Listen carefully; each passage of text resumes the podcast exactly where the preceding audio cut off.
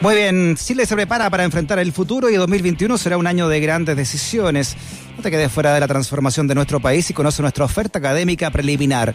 La Universidad de Santiago tiene 171 años de tradición y sus puertas abiertas para que cumplas tus sueños e impulses el cambio que Chile necesita.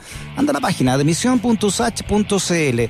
Formando personas, transformando país, Universidad de Santiago de Chile, universidad acreditada.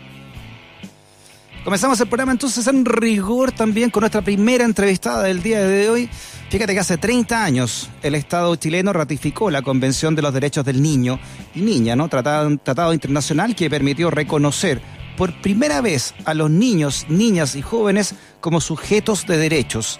Sin embargo, es el único país en América Latina y el Caribe que no cuenta con una ley de protección integral de la infancia, una iniciativa que eh, se ha mantenido por años detenida en el Congreso. ¿Por qué? Bueno, hablemoslo con eh, Candy Fabio, oficial de protección de UNICEF. ¿Cómo está Candy? Bienvenida a Razones Editoriales. Hola, buenas tardes. Muchas gracias. Fíjate que no tenía idea, Candy, que Chile era el único país de América Latina y el Caribe que no, que no cuenta con una ley de protección integral de la infancia. Sí, es complejo y es como, claro, para los chilenos como raro, ¿no? Saber que, que, somos como que nos creemos primero en muchas cosas eh, frente a, a, los niños, frente a lo que los niños requieren, estamos bastante atrasados. Hay avances en estos 30 años. Eh, hay intentos de avances importantes como por ejemplo asegurar educación, 12 años de escolaridad obligatoria y gratuita, eh, antes no era así, antes teníamos hasta octavo básico, o una ley súper relevante que reconoce la igualdad de derechos de los niños nacidos dentro o fuera del matrimonio, antes eran distintos. Eh, mm. Otras leyes importantes que crean, por ejemplo, el subsistema de protección integral de la infancia, Chile Crece Contigo, el año 2009, y las más recientes que diría yo que son súper relevantes en el 2018, que es la, son las leyes que crean, una que crea la Defensoría eh, de la Niñez, que es un, un, organismo autónomo de derechos humanos de los niños que ha tenido una presencia bastante relevante en estos dos últimos años, y también la ley que crea la eh, Subsecretaría de la Niñez, que es otro órgano relevante que pertenece al Ejecutivo, al Poder Ejecutivo, adscrito al Ministerio de Desarrollo Social, y que es un organismo que debiera ser de rectoría de las políticas que se destinan a la niñez. Sin embargo, nos falta como lo más importante que esta estructura eh, de ley que, que debiera garantizar derechos para que los niños, todos los niños, sin distinción alguna, puedan hacer ejercicio de todos sus derechos. Y cuando no pueden, cuando el Estado llega tarde, existan mecanismos a nivel local para hacerlos exigibles, que es un, un tema súper relevante cuando se garantizan los derechos. Pero, ¿por qué crees tú entonces que en estos 30 años no se ha hecho todavía una ley de protección integral? ¿no? ¿Cuáles son eh, los lobbies en contra de esto? ¿no? Porque si uno analiza la historia de Chile, Candy, eh, siempre ha habido un sector que se ha, opuesto a este tipo de leyes. Basta recordar la ley de instrucción primaria a principios del siglo XX, que gracias al empuje de gente como Darío, Darío Sala, ¿no? logró llegarse adelante, pero había todo un sector que no quería que hubiese esta instrucción para niños y niñas, porque eran también eh, mano de obra barata en los campos, por ejemplo. Mira, la verdad es que, eh, como tú bien señalas, han habido distintos intentos de iniciativas legales en los distintos gobiernos. Yo, si pudiera pensar en los últimos tres gobiernos, eh, se han presentado leyes y la que tenemos actualmente en discusión en el Parlamento, que se presentó hace cinco años, lleva cinco años de discusión. Y, y claro, esto, el, el, el, tema de la niñez y adolescencia eh, en, en ámbitos políticos puede ser muy atractivo ponerlo poner a los niños al centro como decimos nosotros que, que de verdad sean una eh, que tengan una incidencia y que su voz sea escuchada en los distintos ministerios y servicios para que puedan hacer ejercicio de sus derechos.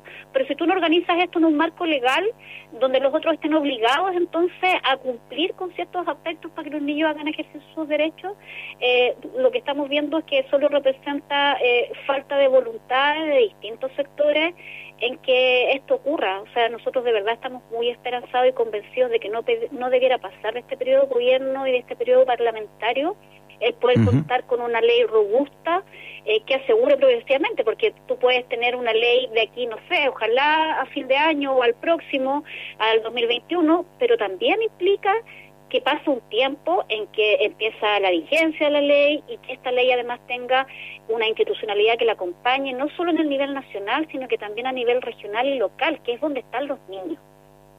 Entonces se requiere tiempo, no podemos seguir atrasados en ese aspecto. Y, y atendiendo a tu pregunta también de por qué no, eh, porque efectivamente, aunque los niños estén al centro y aunque eh, mucha sociedad civil y muchas instituciones aboguemos porque los niños estén al centro, lo que termina ganando son eh, las voluntades medianamente políticas que ponen a competir los derechos y que, y que enredan la discusión y que terminan dejando fuera lo que los niños realmente requieren, que es hacer ejercicio de derecho para poder desarrollarse en forma plena. Ya, pero para entender un poco lo político, ¿no? Porque esta ley lleva tantos años ahí, digamos. ¿Cuáles son, cuáles son los, argumentos en contra que tendría una ley como esta? Mira, en el último tiempo em, se privilegió la discusión más inmediata en términos de urgencia desde el Ejecutivo de contar con una ley que creara el nuevo Servicio de Protección Especializada y eso significó eh, poner, eh, por así decirlo, el acento en esa discusión parlamentaria, desde el Ejecutivo y desde el Parlamento. Sin embargo, eh, habiéndose aprobado esa ley, quedó un, un, un, artículo amarrado a la ley de garantía. y en la medida en que se empezó a avanzar de a poco en retomar la discusión de la ley de garantía, eh, comenzaron las, las definiciones de cada, o sea, la discusión de cada uno de los artículos y lo que termina ocurriendo es que eh, hay, hay falta de acuerdo eh, político, por así decirlo, frente a cuestiones que para nosotros son más bien complementarias. Por ejemplo, eh, no sé, la autonomía progresiva versus el derecho preferente de los padres. La, me refiero a autonomía progresiva de los adolescentes de los niños en general frente al derecho preferente de los padres, no son, no son cuestiones que uno tiene que poner a discutir en términos de competencia en, una, en un proyecto de ley. Son cuestiones complementarias.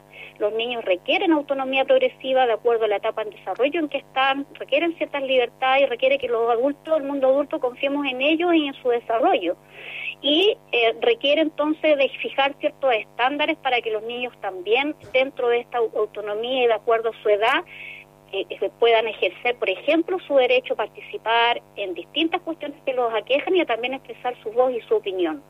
Entonces, eh, mm. eh, ahí ya nos empezamos a enredar en los temas más políticos, por así decirlo, de distintos sectores, cuando en definitiva podrían estar presentes ambos en términos de complemento y de que cuando las familias no pueden eh, apoyar el desarrollo adecuado de sus hijos, sea el Estado a través de sus instituciones que pueda contribuir con esto. Claro, o sea, ¿qué pasa? Que te escucho y es muy, es muy similar al miedo que existía eh, cuando Darío Salas, no entre otros, eh, quiso impulsar la educación, la educación eh, obligatoria, ¿no? Al menos en ese momento hasta sexto básico, después se largó hasta octavo. Que, quiera que haya ese sector más conservador, decía que, que, los niños iban a quedar más en manos del Estado que de las familias, ¿no?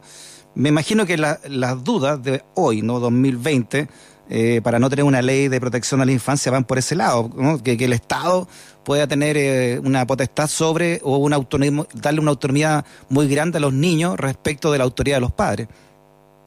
Así es, eso nosotros entendemos que son ámbitos totalmente complementarios, no es ninguno uno por sobre el otro y en definitiva eh, seguir perdiendo la oportunidad de llegar a tiempo a nivel territorial, que es donde se encuentran los niños con políticas realmente preventivas, eh, la estamos perdiendo, la está perdiendo el país y, y, y quien resiente esto finalmente son los niños y también las familias cuando no tienen todos los apoyos que requieren para generar procesos de crianza respetuosas, positivas, cariñosas eh, y, y, sobre, por, sobre todo respetuosas de los derechos de sus hijos.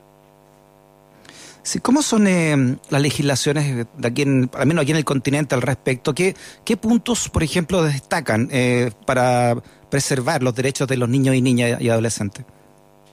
Mira, son más, son hay distintas experiencias, pero son marcos más bien amplios que, que no, por un lado, que no es necesario repetir la convención, sino que más bien sentar las bases en términos de los principios que establece la Convención y hacerlos eh, transversales a los artículos que cada país se va dando y que cree que es la mejor oportunidad para que los niños puedan hacer ejercicio de sus derechos. Por ejemplo, eh, leyes que con solo establecer los artículos y tener mecanismos medianamente claros a nivel territorial de cómo va a operar la política para que eh, los principios de la convención estén presentes en las políticas y en los programas a los cuales acceden a los niños, es suficiente. Y hay otras que han tenido la, la que han establecido en, su, en sus leyes eh, códigos de la niñez donde expresan cada uno de los derechos a los cuales eh, se ve mandatado el, el, el, Estado a cumplir o a que los niños hagan ejercicio de esos derechos. Entonces, hay diversas. El punto es eh, que sean eh, un marco en donde eh, cada una de las instituciones tenga un rol concreto. Nosotros podríamos decir que Chile tiene ciertos avances. La Defensoría de la Niñez, por cierto, que es un avance relevante y es uno de los pilares, si, tú lo que, si lo quisiéramos mencionar así, o la propia subsecretaría como organismo rector, son buenos pilares pero falta el contenido y falta el mecanismo de cómo los niños y las familias pueden hacer exigibles los derechos cuando no se están cumpliendo, insisto, sobre todo a nivel territorial. Y a nivel territorial en el sentido que ahí están los niños y que necesitamos políticas concretas.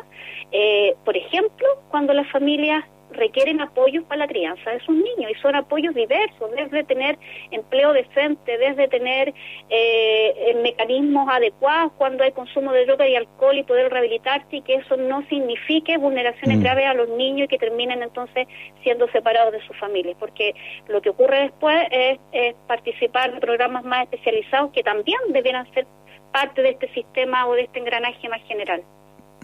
Sí, por último, Candy, eh, teniendo en cuenta que vamos a votar una nueva constitución y que muchos esperamos que ganemos, digamos, ¿no? Eh, una nueva constitución, ¿qué, qué, debiera considerar, crees tú, en esta materia, ¿no? en materia de infancia, una carta fundamental? Eh, para nosotros es ideal que la Constitución considere a los niños dentro del, de, un artículo específico como sujetos de derecho, más allá de, de, consagrar a la propia Convención, eh, como está establecido hoy día, que los niños sean eh, reconocidos como sujetos de derecho dentro de la Constitución y que además los distintos asambleístas eh, tengan presente a los niños, a los niños ahora, con, con, políticas claras hoy día, educativas, de salud, de vivienda, de mejores trabajos y oportunidades para sus familias, y también a los niños del futuro porque van a ser adultos. Entonces, se requiere escuchar a los niños en términos de, de, lo, de lo que ellos eh, requieren como espacios de participación y de, su, y de escucha de su voz propia, pero además de que la Constitución eh, garantice derechos a los niños de ahora y a los que, van a ser adultos en el mediano plazo. Muy bien, Candy Fabio, oficial de protección de UNICEF en Razones Editoriales. Candy, muchas gracias por tu conversación, que esté muy bien. Buen fin de semana. Muchas gracias a ti, Freddy. Hasta luego. Chao, chao que nunca te discriminen por razones editoriales.